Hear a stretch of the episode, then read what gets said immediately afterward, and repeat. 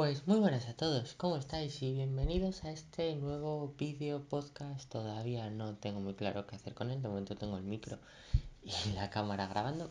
Veremos a ver qué, qué surge de esto.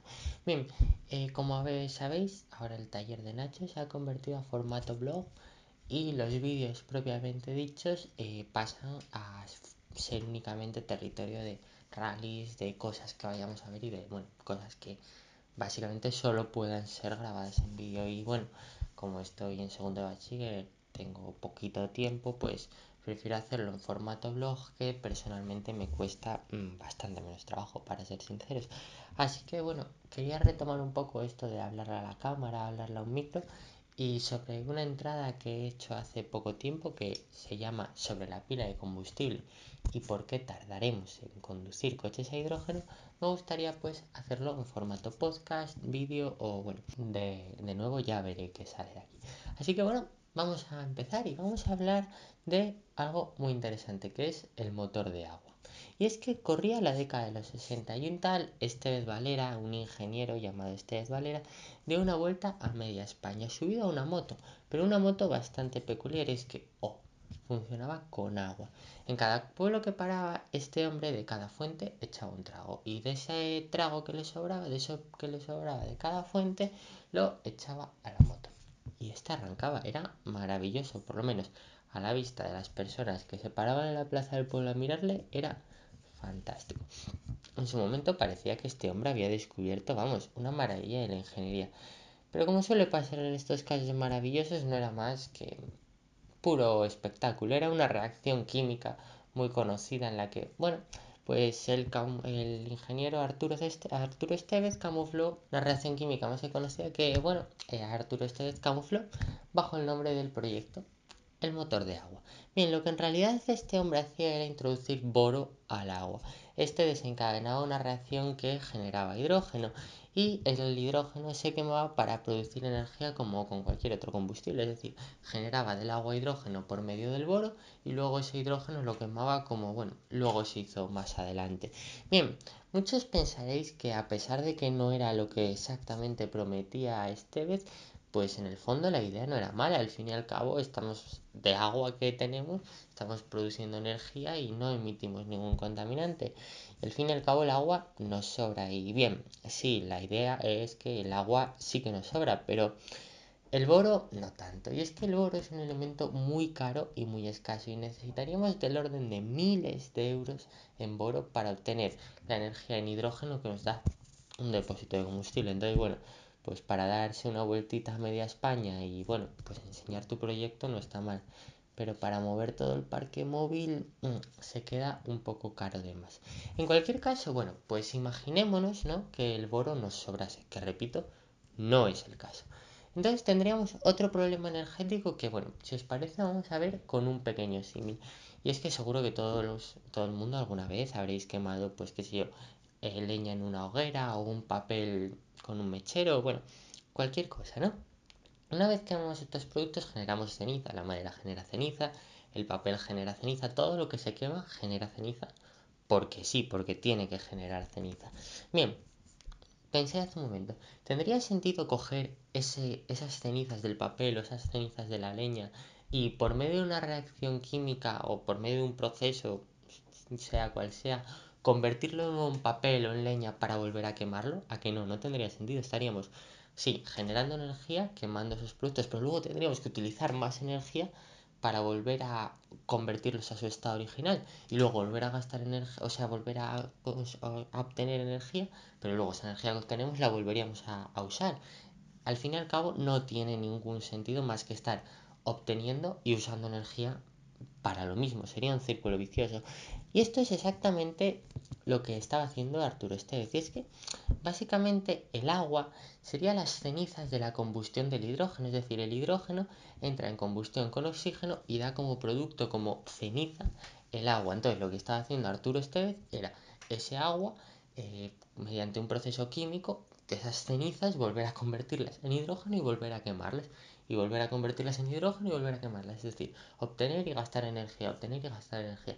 Esto, repito, para darse una vuelta, para mostrar un proyecto innovador, tendría sentido, pero a nivel masivo, a nivel de eficiencia energética, a nivel de pues mover un parque móvil nacional o mundial, no tiene ningún, ningún, ningún sentido.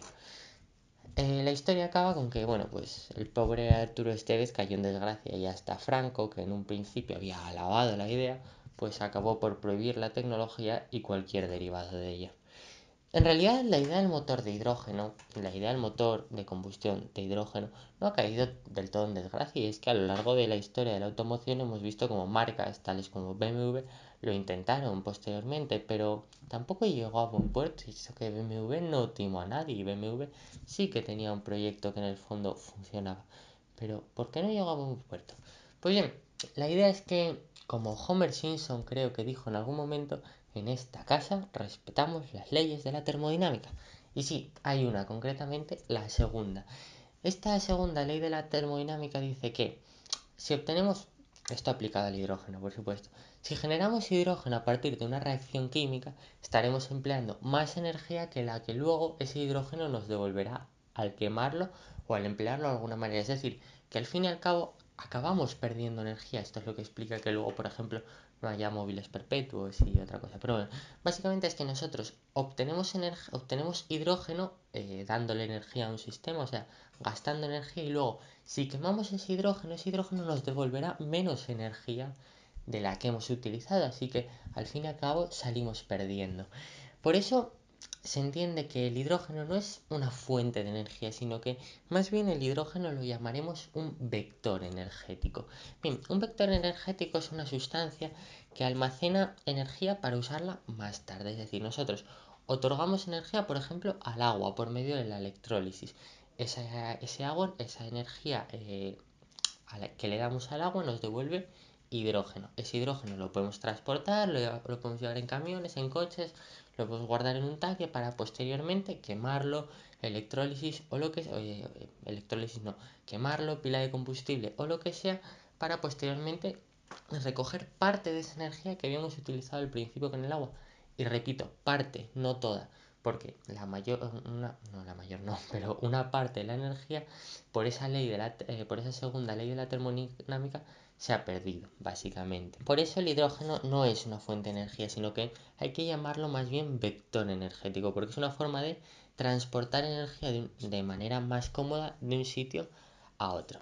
Bien, es que aquí es donde vemos el primer problema con esto del hidrógeno, y es que el mundo no vamos tan sobrados de energías renovables como para emplear un exceso de energía en generar hidrógeno para luego emplearlo en otras fuentes, porque la idea que se plantea el hidrógeno es pues básicamente aprovechar el exceso de energías renovables, pues imaginaros, un día que haga mucho viento, un día que haga mucho sol y no se esté empleando todo ese, toda esa energía proveniente del viento o del sol, emplearla en crear hidrógeno a partir del agua, por medio de la electrólisis o como sea, y posteriormente, cuando sí que necesitamos esa energía, pero no tengamos ni viento ni sol, transformar esa, esa energía que tiene el hidrógeno en energía, pues por ejemplo, en corriente eléctrica para llevarlo a nuestras casas. Pero ¿qué pasa? Que a día de hoy no tenemos ese excedente de energías renovables porque no tenemos energías renovables suficientes para darnos abasto con el sistema que tenemos hoy en día. Por tanto, en el fondo, ahora mismo esa idea de hidrógeno verde, de exceso de energía renovable, no existe. Y si bien sí existe en el momento en el que a mediodía puede haber mucho sol y no estemos utilizando todo ese sol pero es que al fin y al cabo no tendría sentido montar una fuente de hidrógeno que almacenase esa energía sobrante, digamos, porque tampoco es tanto el excedente que utilizamos.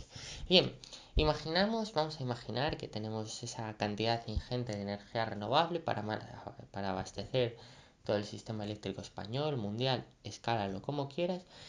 Estaríamos perdiendo si transformásemos esa energía en hidrógeno y después la quemásemos entre un 25 y un 30% que luego esa energía, ese hidrógeno, nos ese hidrógeno nos devolverá en la combustión.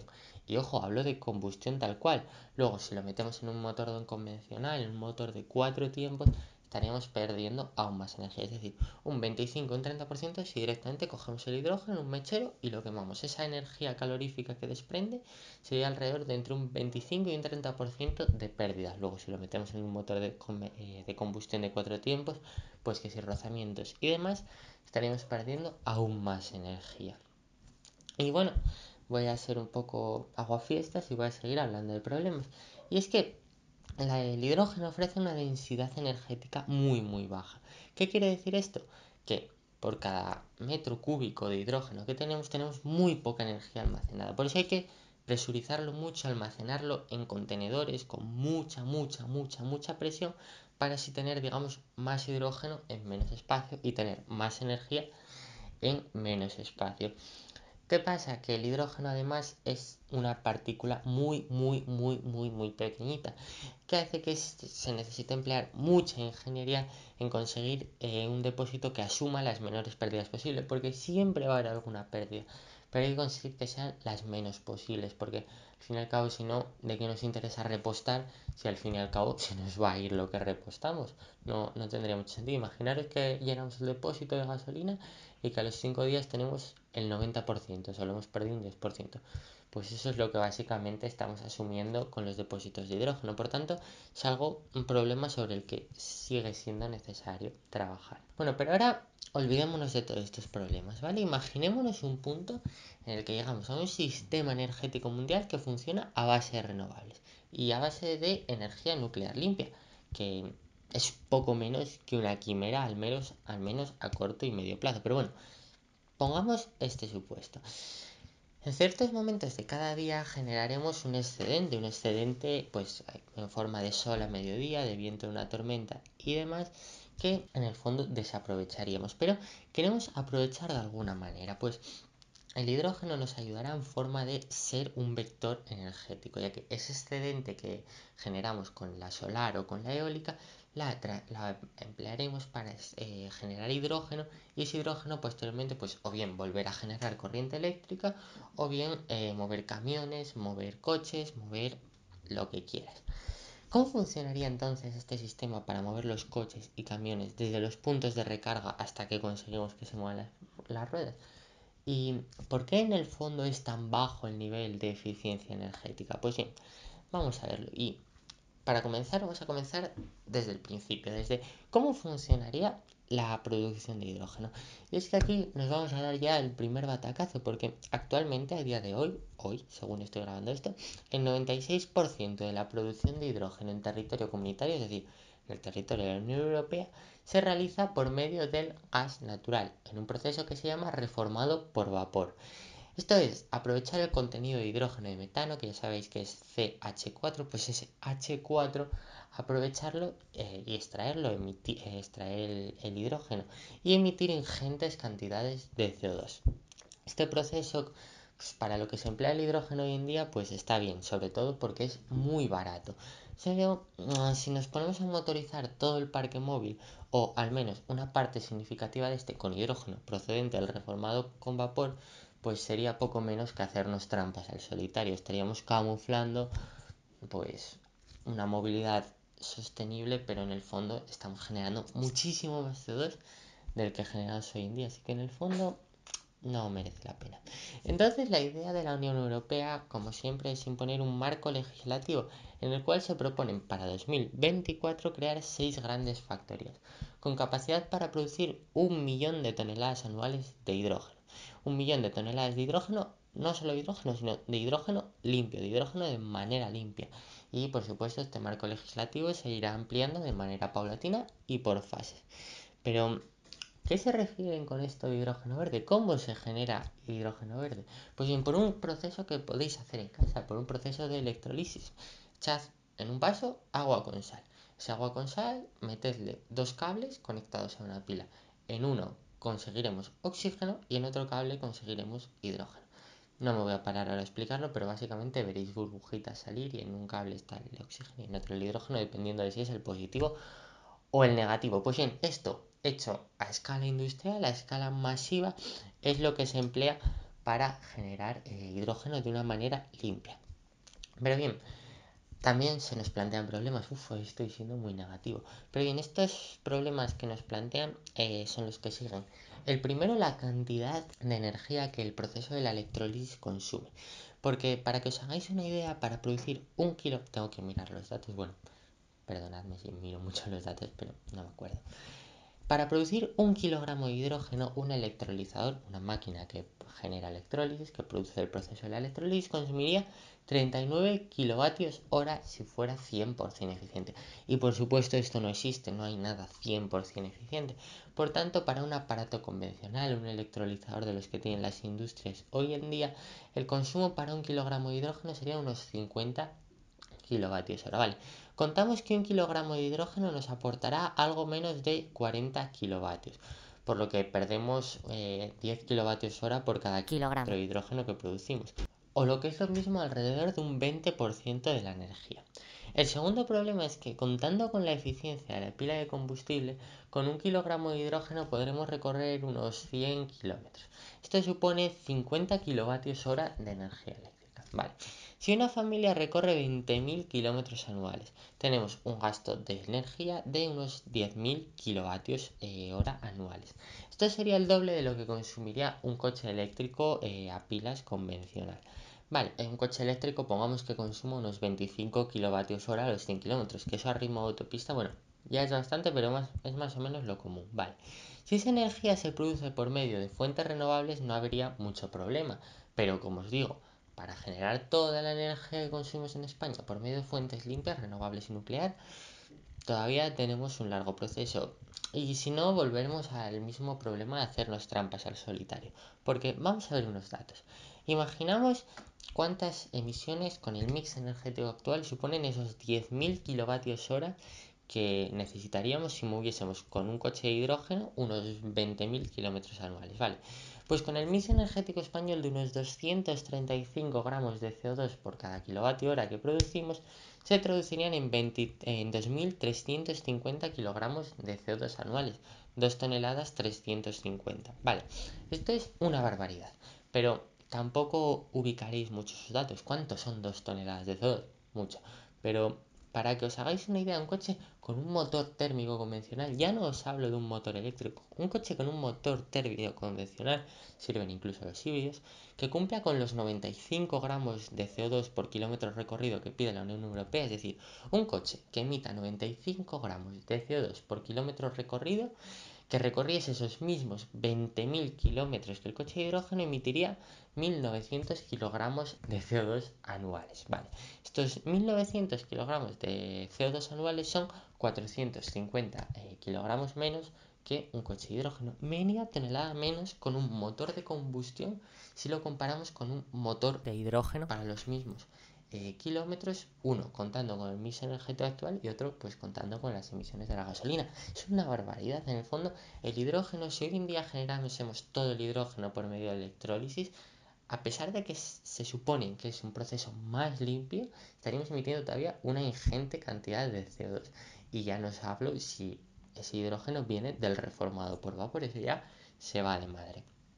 Bien, por supuesto la Unión Europea tiene un plan para esto y es que la Unión Europea dice que el hidrógeno que se genere en estas factorías tiene que generarse por medio de por fuentes verdes, por fuentes renovables. Pero bueno, eso todavía es futuro, eso todavía no lo tenemos presente. Y en el futuro cuando se haga, pues sí, si las plantas de electrólisis están cubiertas de paneles solares, tienen fuentes 100% renovables, pues sí, entonces sí que tiene sentido. Pero hoy por hoy los datos que manejamos no demuestran eso. Así que en el fondo, hoy por hoy, sí, para que os hagáis una idea de lo que supone la electrólisis, todavía no es viable. Eso sí, por supuesto, pues lo que os digo, si las plantas están bien equipadas con placas solares o incluso si se utiliza el exceso de fuentes renovables para generar hidrógeno por electrolisis, pues sí, sí que tiene sentido. Pero bien, vamos a pasar ahora ya dejando el, eh, atrás el punto de la fabricación, el punto de cómo se fabrica ese hidrógeno. Vamos a pasar a hablar un poco de las redes de distribución del hidrógeno. Por supuesto, igual que pasa con los coches a baterías, la red de hidrogeneras, llamémoslo así, es muy pobre. Pero es que abriendo los ojos, en el fondo con un coche eléctrico sí que podemos pedir pues puntos de recarga en las casas, en las ciudades y demás. Pero con los coches, con los futuros coches o camiones que se mueven con hidrógeno, la red de recarga no pasa tanto por tener una gran capilarización, sino más bien tener puntos de recarga importantes en las grandes vías europeas, en las grandes vías nacionales. Porque, vamos a ver, eh, aquí entramos en el mismo círculo vicioso de siempre. No hay coches de hidrógeno porque no hay puntos de recarga. No hay puntos de recarga porque no hay coches de hidrógeno. Y mm, sí, en el fondo, tener coches de hidrógeno ahora mismo no tiene sentido y la mayoría de la gente lo piensa por la falta de hidrógeno. Pero aquí es donde se nos plantea una posible solución. Y es que el hidrógeno quizá no debiera ser la solución para los coches, sino más bien para los camiones. ¿No creéis? Imaginaos, camiones que tienen volumen, tienen capacidad suficiente para almacenar grandes cantidades de hidrógeno y que se muevan por las grandes vías europeas aprovechando los puntos de recarga de estas grandes vías europeas, lo que hace que no se, necesita una, no se necesite una gran capilarización. Por tanto, el hidrógeno en un futuro quizá sí que funciona para los transportes de larga distancia entre países, por grandes vías y demás. Así que bueno, el punto de la distribución es donde quizá intuimos, deducimos una de las posibles salidas de esta, de esta tecnología, las grandes flotas por carretera. Pero de eso ya os voy a hablar más adelante en las conclusiones. Bien, Llegados a este punto toca seguir con la quimera que se estaba planteando al principio. Supongamos que asumimos el gasto energético que supone la electrólisis y las emisiones que suponen este gasto energético. Incluso podemos almacenar, podemos imaginar que toda esa energía la generamos por medio de energías renovables, por medio solar, hidroeléctrica, fotovoltaica, solar, eh, bueno, de todo. Pues ahora, ¿cómo usaríamos hidrógeno en los coches, en los camiones, para generar electricidad y demás? Bueno, pues antes de nada vamos a hacer un, un, recordatorio y es que si partimos con un kilovatio hora de energía, tras el proceso de electrólisis solo tendremos entre un 0,8 y un 0,7 de ese kilovatio hora de energía de hidrógeno para aprovechar a partir de ahí en la pila de combustible, es decir, una eficiencia entre un 80 y un 70%. Ojo al dato. Bien, pues la pila de combustible es una tecnología que funciona de la siguiente manera. Contamos con una membrana extremadamente microporosa, pero no os imagináis cuánto de microporosa es. Es tan microporosa, tan, tan microporosa que solo permite el paso de un protón, algo muy muy pequeño, ni un átomo de hidrógeno puede pasar. Pues bien, Además de esa membrana microporosa tenemos un ánodo que es la parte negativa y un cátodo que es la parte positiva. Pues bien, entre el ánodo y el cátodo, entre el ánodo y la membrana, perdón, se introduce el hidrógeno. El hidrógeno que es un átomo que solo tiene un protón y un electrón. Bien, en el ánodo el átomo se ioniza, es decir, que como el electrón que tiene ese, ese átomo no se siente del todo cómodo en la parte negativa porque menos con menos se atraen, pues se va por fuera, se va por el circuito eléctrico que hay por fuera de la pila de combustible, es decir, se va hacia la batería del coche de hidrógeno. Pues bien, por esa batería, por esa batería, por esa batería, llega después al cátodo, que es la parte que está al otro lado de la membrana microporosa. Mientras tanto, el protón que se ha quedado atrás, se ha quedado en el ánodo, decide atravesar la membrana porque se siente atraído por el oxígeno que está esperando al átomo de hidrógeno en el cátodo, es decir, a la otra parte de la membrana. Entonces en el cátodo se encuentran el oxígeno con el protón que atravesó la membrana con el electrón que se fue por el exterior generando corriente eléctrica. Entonces se juntan en el cátodo y tenemos hidrógeno y oxígeno que tenemos agua.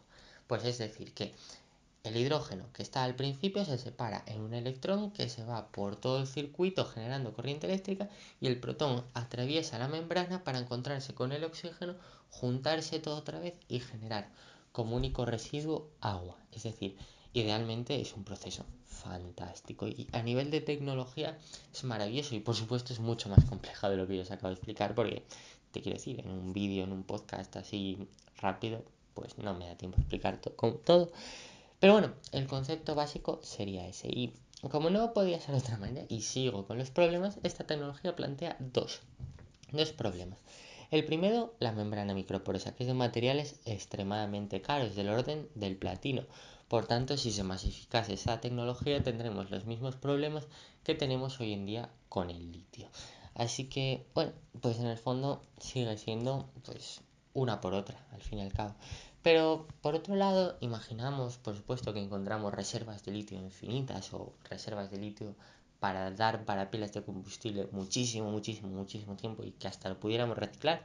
Pongámonos en esa quimera, seguimos teniendo el mismo problema que venimos contando a lo largo de todo el vídeo o de todo el podcast, que es la eficiencia energética. ¿Os acordáis de los 0,8 0,7 kilovatios hora de energía en forma de hidrógeno que nos llegaba al coche después de la electrólisis y después de todo eso? Pues bien, con, con, ese, con ese porcentaje, con esa cantidad de energía con esa cantidad de energía, en la pila de combustible solo aprovecharíamos un 80% de esos 0,7, 0,8 kilovatios hora. Lo que se traduce en que a la batería del coche, después del proceso de la electrólisis, del transporte, la pila de combustible, solo tendríamos la mitad de la energía con la que partíamos al principio. Bien, contando el transporte de la energía hasta el enchufe o en el punto de recarga, si comparamos la eficiencia de un coche de hidrógeno con uno de baterías, en el de hidrógeno cuando vamos a mover las ruedas, solo tendríamos 0,5 kilovatios hora. En cambio, en el de baterías, cuando vamos a, eh, a mover las ruedas, tendríamos el 75% más o menos. Eh, siempre sin contar la eficiencia del motor eléctrico, que bueno, eso ya más o menos va aparte. Así que, al fin y al cabo, aprovecharíamos un 25% más de energía, una diferencia importante, es un cuarto más en un coche eléctrico. Por tanto, hasta que se mejore un poco más la tecnología del hidrógeno, a nivel de eficiencia está por detrás. Y ahora, bien, ya está. Ya hemos visto toda la materia de la sesión. Ahora, llegado a este punto, vamos a hacer un poco unas conclusiones. Empezamos por lo que vimos al principio del todo con el motor de agua de este Y es que el hidrógeno no es una fuente de energía, sino más bien un vector, una forma de emplear energía, almacenarla y usarla, esa misma energía que empleamos al principio, usarla más tarde pues para lo que quieras, para encender una bombilla, para mover un coche, para mover un camión, para lo que quieras. Pues bien, el problema es que para hablar de vectores primero hay que hablar de un excedente de energía que no utilicemos, un excedente de energía renovable. Y amigo mío, de momento ese excedente no lo tenemos. Así que todavía nos faltan bastantes años para poder empezar a hablar de generar energía a partir de excedentes, de generar hidrógeno a partir de excedentes, todavía nos queda un pasito.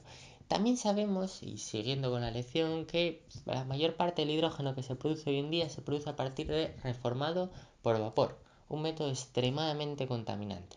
Pero incluso imaginaros que pudiésemos producir todo ese hidrógeno por medio de la electrólisis, por vías limpias. Pues con el mix energético actual todavía estaríamos emitiendo más hidrógeno que pues el que eh, más, más, perdón, más dióxido de carbono que el que por ejemplo emite un motor de combustión para utilizarlo para lo mismo, es decir, el ejemplo que os puse antes, 20.000 kilómetros anuales. Un motor de combustión emite menos CO2 que un motor que funcione con hidrógeno. Bien, otro problema viene de la red de repostaje, pero este lo quiero dejar para el final. Y después no hay que olvidarse de las pilas de combustible, que son una maravilla de la ciencia, pero son caras, requieren de materiales caros y por si fuera poco tienen mala eficiencia, lo que hace que un coche a pila de combustible tenga un rendimiento de un 50% más o menos. Esto es un 25% que los coches a baterías normales. Por tanto, bien, ¿Tiene sentido un coche de hidrógeno y una, una masificación del hidrógeno para cubrir nuestras demandas energéticas? La respuesta es clara y la respuesta clara es que a mi modo de ver hoy por hoy no. Para los turismos convencionales tenemos todos los problemas de la eficiencia sumados al problema de la red de recarga y bueno, luego de todo el coste, pero bueno, en fin. Pero aquí sí que vemos una solución y es la solución que yo más le doy. Hay gente que ve el hidrógeno que dentro de un par de años va a pasar como el coche eléctrico, que al fin y al cabo antes lo veíamos como algo que no va a llegar y ahora lo tenemos aquí y que el hidrógeno ahora lo vemos como que no va a llegar y en un par de años, bueno, en unos cuantos años lo tendremos aquí. Yo no lo veo tan así. Yo veo la solución más en los coches de baterías para los, los usos privados. Pero el hidrógeno lo veo precioso, lo veo una tecnología muy buena para grandes flotas de transporte por carreteras, porque no necesita una gran capilarización de la red, de recarga. Eh, los camiones pueden llevar mucho, mucho, mucho hidrógeno para recorrer mucha, mucha, mucha distancia. Así además reducimos los repostajes y demás. Y en el fondo tampoco emitimos CO2. En un futuro en el que tengamos excedentes renovables, podremos emplear excedentes renovables en transportar mercancías que en un futuro nos, nos será necesario con una mayor globalización transportar más mercancías. Entonces, para esta solución sí que lo veo y lo veo una tecnología muy buena a medio y largo plazo. Para los coches, aún a medio y largo plazo, todavía no lo veo una solución buena porque tenemos muchos problemas que los coches a pilas solventan más fácil, solventan con menos desarrollo y cuando desarrollemos bien los coches a pilas, el problema es que no creo que necesitemos, veamos la necesidad de invertir en hidrógeno porque ya tendremos esa solución del coche eh, a baterías. Entonces, yo creo que el hidrógeno mira más hacia los grandes transportes, hacia los vehículos grandes, hacia los vehículos industriales, ya digo, camiones, etcétera. Y bueno, pues este, este ha sido mi repaso a la tecnología del hidrógeno por hoy. Espero que os haya gustado. He estado hablando una barbaridad, concretamente, uff, 33 minutos. Espero que os haya gustado mucho. Espero que os haya resultado interesante esta versión videoificada de la entrada que, que hicimos hace un par de semanas. Y nada, hasta aquí todo lo que os tenía que contar hoy. Espero que pueda seguir haciendo vídeos y podcasts de, de estas cosas, así que nada, nos vemos en la próxima entrada, en el próximo podcast, en el próximo vídeo, donde queráis. Un saludo y hasta la próxima. Cuidaros.